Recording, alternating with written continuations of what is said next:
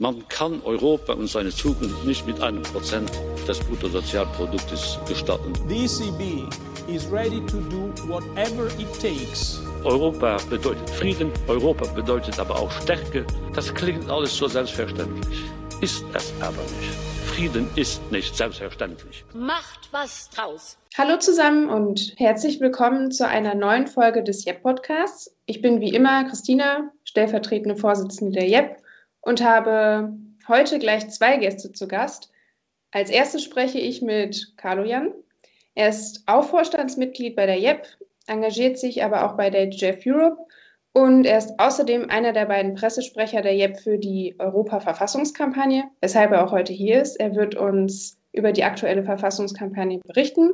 Hallo Jan, schön, dass du heute dabei bist. Ja, ein ganz herzlich Hallo auch von mir. Ja, hallo Jan. Also vielleicht magst du, bevor wir in die Tiefe der Verfassungskampagne einsteigen, erstmal unseren Hörern und Hörerinnen einen kleinen kurzen Überblick über die Verfassungskampagne geben, über die ich kurz gesprochen habe und auch nennen, wie die JEP auf die Idee gekommen ist, die Kampagne Hashtag Europa in bester Verfassung zu initiieren.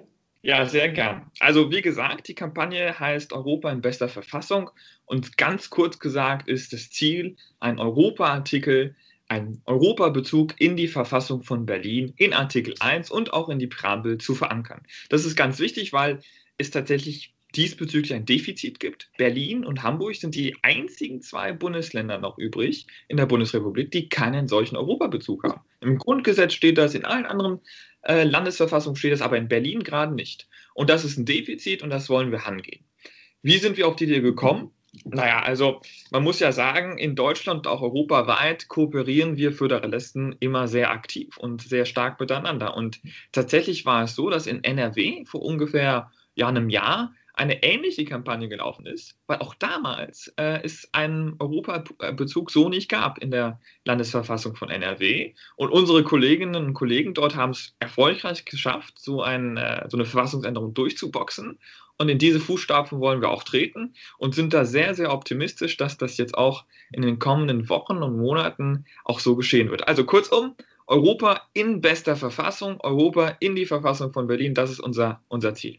Das klingt nach einem wahnsinnig coolen Ziel. Apropos, ich habe ja eben auch schon im Intro gesagt, dass ich noch einen zweiten Gast heute haben werde. Das ist dann tatsächlich die federführende Hand der JEF NRW, die die Verfassungskampagne durchgesetzt hat. Genau, aber jetzt erstmal wieder zurück zum Status quo der Verfassungskampagne der JEP hier in Berlin. Wie sieht es denn da gerade aus? Äh, der Stand der Dinge ist tatsächlich sehr gut. Ähm, Vielleicht sage ich noch mal kurz, wann wir angefangen haben. Wir haben uns äh, jetzt vor einem halben Jahr, also im Sommer 2020, äh, Gedanken gemacht, wie wir das genau durchziehen wollen, weil ja auch die politischen Verhältnisse in Berlin anders sind als in NRW. Aber wir haben uns Gedanken gemacht und haben dann einen sehr progressiven Plan aufgebaut und sind dann quasi Stück für Stück vorangegangen, haben Aktionen gestartet, sind auf die Abgeordneten hinzugegangen. Äh, Im Abgeordnetenhaus haben, wie gesagt, auch auf Social Media richtig viel äh, gemacht. Tatsächlich haben wir es geschafft, auch in einem Radiointerview zu landen, im Tagesspiegel äh, zu landen. Also all das sind so kleine Sachen, die aber kumuliert natürlich ähm, doch sehr viel aussagen und bringen uns zum Status quo, nämlich einer Situation, wo wir ein konkreten Verfassungstext ausgearbeitet haben als, als JEP, den auch den Abgeordneten und auch der Öffentlichkeit zur Verfügung stellen und hoffen, dass durch diesen ganzen Druck der Gesellschaft, aber auch quasi äh, der Abgeordneten, die darauf aufmerksam gemacht werden, durch diesen Druck ja Europa in die Verfassung kommt. Also kurzum, auch da, ähm, der, der, der, der Status quo ist gut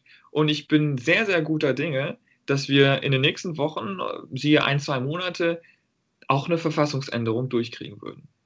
Uh, das klingt natürlich nach einem super coolen Jeff Spirit, äh, wie das so die Interner sagen. Und natürlich ist das dann auch ein riesen, riesengroßer Erfolg von Seiten der JEP und der EUB, die natürlich auch maßgebend dazu beigetragen hat, dass wir überhaupt an diesem Status quo uns befinden. Dass aus der Gesellschaft gebündelten oder der Gesellschaft gebündelten Kraft wir jetzt an dem Status quo sind, dass wir tatsächlich schon einen Gesetzesvorschlag den Parlamentariern aus dem Berliner Abgeordnetenhaus vorlegen können. Und du hast ja auch noch gesagt, die JEP hat auch noch einen Gesetzesvorschlag selbst verfasst. Wie cool ist das denn? Was zeichnet denn eigentlich diesen Gesetzesvorschlag der JEP und der EUB genau aus? Was ist da wichtig? Also, ich möchte ja nicht in die Juristerei ähm, zu tief eindringen als, als Jurist, ähm, aber ich finde das auch sehr cool. Ich, ich finde das der Hammer und unsere, ja, sagen wir mal, Merkmale, die, die herausstechen, ähm, sind vor allem die progressiven Elemente in unserem Gesetzvorschlag. Man muss sich also vorstellen, die Idee ist Präambel und der eigentliche Artikel 1 der Verfassung von Berlin. In der Präambel wollen wir quasi dieses Konzept der Ever Closer Union, also der immer engeren Union, reinbringen. Das ist ja eine historische Richtungsentscheidung gewesen damals, die man, die man unter Maastricht auch äh, und später natürlich äh, Nizza und der Vertrag von Lissabon weitergeführt hat.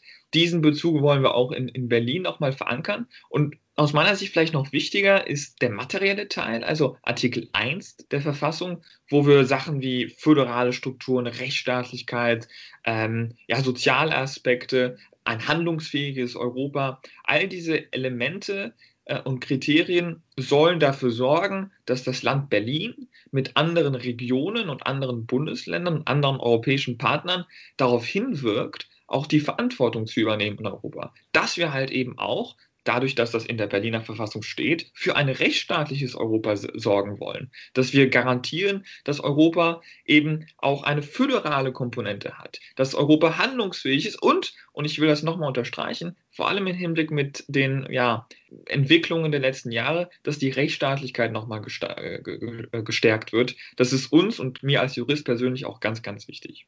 Ja, das ist auf jeden Fall notwendig, dass auch tatsächlich Berlin als Hauptstadt Deutschlands Europa in der Verfassung hat unter den Gesichtspunkten, die du da gerade erläutert hast.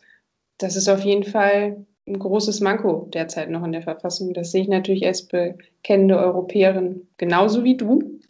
Und Christina, wenn ich da noch mal kurz einhaken darf, Klar. das Bande ist ja auch, zwei Drittel der Deutschen wollen mehr europäische Integration. Und letztes Jahr, 2020, war auch ein super guter Zeitpunkt. Wir haben 30 Jahre deutsche Einheit gefeiert.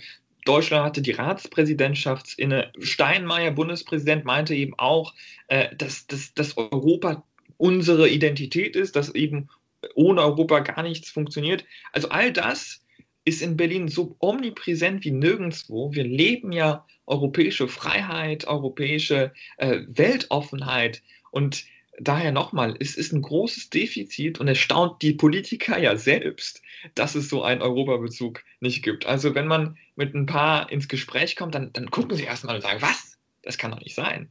Ähm, dann sagen wir, doch, doch. Und äh, deswegen unser Vorschlag, deswegen unser Gesetzentwurf. Und nochmal, das ist eine ganz, ganz, ganz gute Sache, die endlich auch überfällig ist.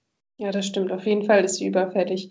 Aber du sagst ja auch, wir sind jetzt schon mit der Kampagne in einem relativ weiten Stadium und ihr dürft den ja auch Mitte März im Abgeordnetenhaus vorstellen, den Gesetzesvorschlag der JEP. Und da stellt sich mir die Frage, was muss dabei aus JEP-Perspektive unbedingt von diesem Gesetzesvorschlag berücksichtigt werden? Ja, ähm, also wichtig ist, erstmal klarzustellen, dass dieser Gesetzesvorschlag, diese Verfassungsänderung eine Idee ist von den jungen föderalistischen Kräften. Also die IUB auch sehr, sehr, sehr stark an der Stelle nochmal betont. Ohne die IUB wäre das so nicht möglich. Ich glaube, unsere Mutterorganisation und wir selber als die jungen europäischen Bewegung haben sehr gut zusammengearbeitet. Also die erste Grundidee ist zu sagen, dieses, dieses föderalistische, diese Vision eines geeinten Europas, das kommt aus der Mitte der Gesellschaft, aus Organisationen wie EUB und JEP. Das zweite ist natürlich der Inhalt. Und der Inhalt, wie bereits ein bisschen ange, angeklangen, Rechtsstaatlichkeit, soziale Aspekte, äh, föderale Strukturen, ähm, handlungsfähiges Europa. Also im Grunde genommen die Vision, dass die Europäische Union in der Zukunft sich weiterentwickeln kann, offen weiterentwickeln kann, aber dennoch äh, positiv entwickeln kann, mit dem Bürger im Zentrum und nicht etwa mit, ähm, ja, mit einigen Kräften, die, äh, die destruktiv handeln. Wir wollen konstruktiv das Europa der Zukunft mit, mitgestalten und das machen wir mit einer Verfassungsänderung in Berlin gerade auch. Ja, also bleibt ja spannend zu sehen, was sich in den nächsten Wochen und vielleicht auch noch Monaten da entwickeln wird. Man muss ja dafür auch für diese Verfassungsänderung eine Zweidrittelmehrheit haben. Das heißt, es müssen fraktionsübergreifend die Abgeordneten dafür stimmen. Das heißt, es wird auch noch wahrscheinlich einige Diskussionen darüber geben, welche Begriffe da genau verwendet werden für den Gesetzesvorschlag. Aber ja, wie gesagt, du hast ja schon skizziert, wir sind guter Dinge, dass auf jeden Fall Europa in die Verfassung kommt. Aber jetzt kommen wir nochmal zum Abschluss dazu, was kann denn aktuell noch unternommen werden, um quasi, ich sag mal, die Kampagne zu pushen? Wie kann man uns dann noch Corona-konform natürlich unterstützen? Du sagst ja, wir sind schon im relativ weiten Stadium, aber vielleicht gibt es ja noch was. Also natürlich unter dem Aspekt Corona äh, muss man immer sagen, wir würden uns auch was anderes wünschen, aber ähm, man kann sich dennoch weiterhin bis zum Ende aktiv engagieren, sei es über äh, die sozialen Medien. Ein, jeder Like hilft, jeder Kommentar hilft, jeder Share, jedes Teilen hilft. Das ist schon eine große Sache. Aber wenn man noch mehr Zeit, mehr Kapazität, mehr Motivation hat, dann einfach direkt uns anschreiben und wir haben Platz für jeden und jede, die sich da engagieren will. Also sei es direkte ähm, quasi direkte Verbindung in das Kernteam selber, sei es hier oder dort nochmal äh, ein bisschen die, die Nachricht auch in die Welt zu schaffen, auf Abgeordnete hinzugehen oder auch in die Gesellschaft nochmal die Message und die Kernaussagen tragen. Für alles ist, äh, sind wir da und, und einfach nur direkt anschreiben. Ich will da nochmal ganz klar sagen, wir sind eine Kraft in der Gesellschaft die für die Gesellschaft auch da ist und auch von der Gesellschaft selber quasi genährt wird. Und ohne das Engagement der vielen, vielen Leute und ohne das Engagement der vielen Freiwilligen wären wir gar nichts. Deswegen bauen wir auf die Motivation der Leute und, und alle Menschen, die, die irgendwie Bock drauf haben, sind willkommen. Also, wenn ihr noch ganz heiß drauf seid, die lieben Hörer und Hörerinnen, uns in der Endphase zu unterstützen, ihr habt Carlians Partizipationsmöglichkeiten gehört gerade, aber ihr könnt auch gespannt sein. Ich habe unter anderem auch noch eine hoffentlich dann Präsenzveranstaltung für die Europawoche geplant. Um es kurz zu sagen, wir wollen eine Fahrraddemo machen, um entweder halt die Verfassungsänderung schon zu zelebrieren oder um sie halt entweder nochmal zu pushen, wenn sie noch nicht durchgesetzt worden ist. Da ist jede Art von Unterstützung herzlich willkommen, noch zur Planung. Also um up-to-date zu bleiben, wie es gerade um die Kampagne steht, haben wir tatsächlich auch eine Kampagnen-Webseite erstellt, die heißt www.europa-union-berlin.de slash Europa in bester Verfassung. Da findet ihr dann nochmal alle Hintergrundinformationen zur Verfassungskampagne an sich, aber auch den aktuellen Status quo. Und ansonsten folgt uns gerne auf allen gängigen Social-Media-Kanälen und benutzt den Hashtag Europa in bester Verfassung, um Europa in die Verfassung tatsächlich zu bringen und diese Idee zu spreaden. Und damit sage ich dann Danke an dich, Carlo-Jan, dass du heute dabei warst und über die spannende Kampagne berichtet hast. Es bleibt also aufregend und spannend, ob die Verfassungsänderung durchgeführt wird. Und vielleicht können wir dann passend zur Europawoche Anfang Mai bereit sind, zusammen irgendwie doch in der Form von einer Fahrraddemo das zusammen feiern. Das hoffe ich doch auch. Herzlichen Dank für die Einladung und immer wieder gerne. Bis dahin, tschüss. Und damit endet unser erstes Thema in dieser Podcast-Folge zur Verfassungskampagne Hashtag Europa in bester Verfassung von der JEP. Und jetzt können wir unseren zweiten Gast, Luisa, heute begrüßen. Hallo Luisa. Hallo. Luisa wird uns etwas über die bereits von der JEF NRW erfolgreich durchgeführte Europa-Verfassungskampagne erzählen und auch darüber, was Sie gerade diesbezüglich noch vorhaben. Also sind wir ganz gespannt, was da jetzt noch kommt. Liebe Luisa, ich freue mich, dass du dir heute Zeit genommen hast und uns von eurer Kampagne erzählst. Magst du dich vorab kurz noch für unsere Hörer und Hörerinnen vorstellen? Ja, sehr gerne. Ich bin Luisa, ich bin stellvertretende Landesvorsitzende bei den JEF Nordrhein-Westfalen und habe die Kampagne EU in die Verfassung letztes Jahr für die JEF geleitet. Wir haben die ja aber auch in Kooperation mit der Europa-Union in NRW gemacht, aber ich war quasi für die Ausführung und Entwicklung verantwortlich. Sehr cool. Also, wie du ja gerade schon gesagt hast, habt ihr im, jetzt muss ja schon im vergangenen Jahr sagen, 2020 die Kampagne Europa in die Verfassung erfolgreich umgesetzt. Das heißt, Europa steht jetzt auch in der NRW-Verfassung. Ja, genau. Genau, da, ich lese jetzt einfach mal den ersten Kernpunkt, wo Europa jetzt drin verankert ist in der Verfassung vor. Da heißt es, Nordrhein-Westfalen trägt zur Verwirklichung und Entwicklung eines geeinten Europas bei, das demokratischen, rechtsstaatlichen, sozialen und föderativen Grundsätzen sowie dem Grundsatz der Subsidiarität verpflichtet ist, die Eigenständigkeit der Regionen wahrt und deren Mitwirkung an europäischen Entscheidungen sichert. Das Land arbeitet mit anderen europäischen Regionen zusammen und unterstützt die grenzüberschreitende Kooperation. Ja, das klingt natürlich nach einem super coolen Europa ähm, Satz auch im Sinne der JEF, dem föderalen Europa. Vielleicht erzählst du uns kurz, wie lief die Kampagnenarbeit denn ab, sodass letztlich dieses Resultat entstanden ist? Ja, sehr gerne. Diese ganze Initiative äh, ging eigentlich von einer Landesmitgliederversammlung aus, äh, wo ein Mitglied bei uns, Stefan Kieselstein, der aus Hessen kommt, wo auch gerade erst eine, ein ähnliches Bekenntnis in der Landesverfassung eingebracht wurde. Und er hat dann festgestellt, in NRW gibt es das gar nicht und äh, dachte, das kann ja eigentlich nicht sein. Können wir das nicht ändern? Genau, und äh, das wurde dann 2019 auf der LMV entschieden, okay, wir machen das. Und dann ging Ende des Jahres auch so richtig dann tatsächlich die Planung los. Wir waren dann erstmal so ein kleines Kampagnenteam, weiß ich nicht, von vier, fünf Leuten, würde ich sagen, die ähm, genau dann uns erstmal mit der Konzeption auseinandergesetzt haben, besonders halt von, von den JEF aus und ähm, die Europa-Union ist dann ja im späteren Teil der Kampagne dazugekommen, wo es dann auch um ähm, so die Lobbyarbeit an sich äh, ging und generell auch beim finanziellen wurden wir da sehr gut unterstützt, da die natürlich ein bisschen mehr finanzielle Mittel haben als wir. Genau, und haben uns dann relativ schnell so eine Social-Media-Kampagne ausgedacht, die dann am 1. Februar auch losgegangen ist. Wir hatten dann halt Pech, weil wir eigentlich noch ganz viel Straßenaktionen und sowas geplant hatten, aber das fiel dann ja alles genau an, an den Corona-Ausbruch dann im März, ja, wo, wo dann halt vieles nicht mehr möglich war von dem, was wir uns überlegt hatten, sodass es dann tatsächlich hauptsächlich eben eine eine Social-Media-Kampagne war mit einem Beitrag pro Woche aus den unterschiedlichen KVs zum Thema Europa nicht nur im Herzen, sondern auch in der Landesverfassung. Und ja, das bestand dann quasi aus, aus ja, Beiträgen, wo in NRW überall Zeichen von Europa zu finden sind, ähm, sodass es ja eigentlich nicht sein kann, dass Europa nicht in unserer Landesverfassung zum Herzstück quasi unseres Bundeslandes nicht zu sehen ist. Genau. Und danach sind wir in bilaterale Gespräche mit Landtagsabgeordneten, vor allem aus dem Europaausschuss getreten, dann zusammen auch mit der Europa-Union und haben da sehr, sehr viel positives Feedback bekommen, sodass wir dann tatsächlich trotz Corona, womit wir überhaupt gar nicht gerechnet hatten, pünktlich zum 70. Jubiläum der Landesverfassung am 25. Juni dann tatsächlich im Landtag beim, äh, beim Beschluss der Verfassungsänderung dabei sein konnten.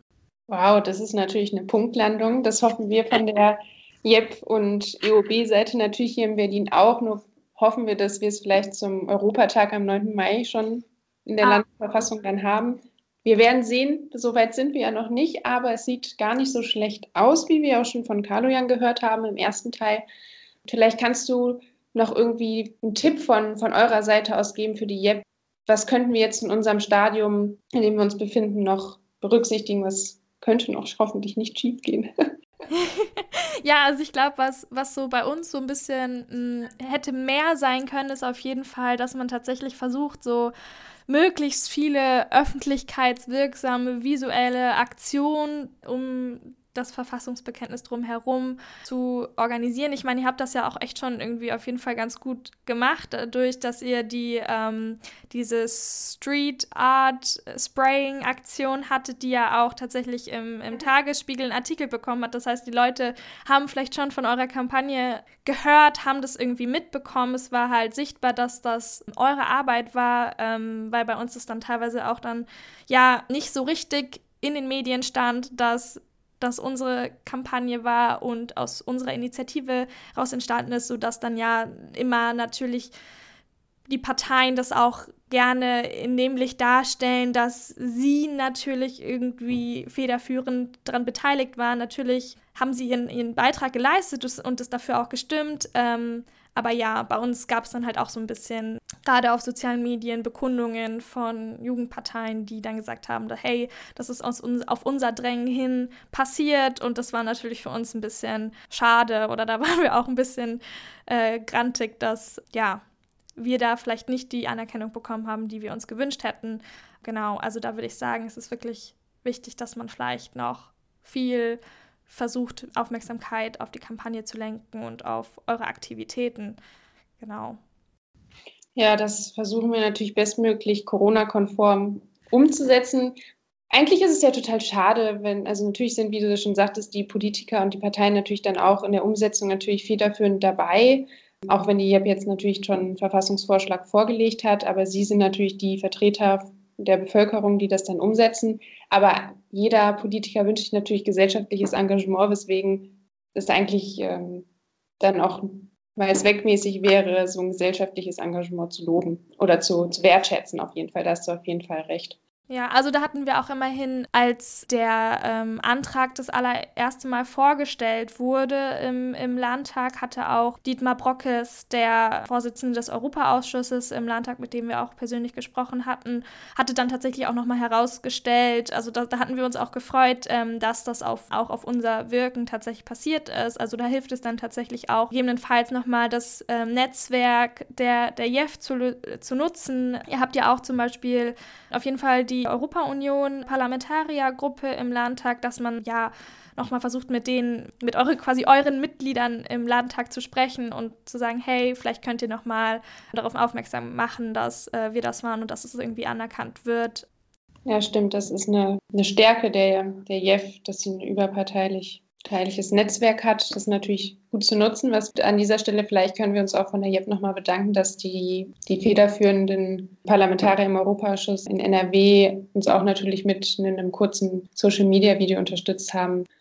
Aber ich habe noch gehört, dass ihr als JEF NRW so eine Art, ich nenne es mal zweite Kampagne jetzt noch startet. Vielleicht erzählst du kurz, worum es euch dabei jetzt geht nachdem ja Europa schon erfolgreich in der Landesverfassung NRW aufgenommen ist.